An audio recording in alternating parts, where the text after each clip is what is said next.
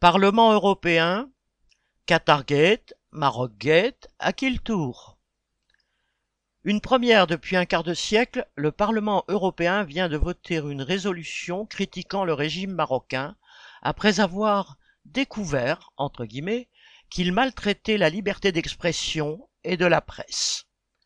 En fait, les élus européens ont été amenés à faire un tel geste dans le cadre des poursuites judiciaires ouvertes depuis un mois à propos du scandale de corruption à grande échelle dit le Qatargate. Révélé à l'occasion du mondial au Qatar, il a fait apparaître que des députés responsables européens avaient reçu des sommes plus que conséquentes pour les inciter à soutenir la cause du Qatar à Bruxelles. Or, les investigations à ce sujet ont mis au jour un scandale dans le scandale, le Maroc Gate, aux enjeux politico-financiers non moins considérables, avec là encore des élus européens mis en cause. Ces circonstances auront au moins fait une victime collatérale, Macron. Lui qui avait prévu de se rendre au Maroc ces jours derniers, a dû une nouvelle fois reporter son voyage. Il avait pourtant fait savoir qu'il éviterait tout sujet qui fâche dans ses discussions avec le roi et ses ministres.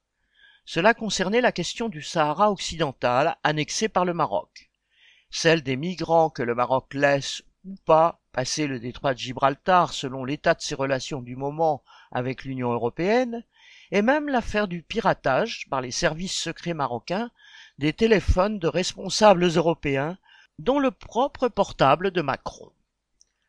Que ne ferait le représentant de l'État français pour essayer de renouer des liens amicaux, comprendre, doper les relations d'affaires, avec un pays important du Maghreb, important pour les firmes françaises qui s'y sont installées, qui voudraient s'y installer, ou qui aimeraient capter plus de commandes d'une monarchie riche à milliards. C'est le même problème qui se pose aux principaux États de l'Union européenne avec aujourd'hui le Qatar, hier l'Arabie saoudite.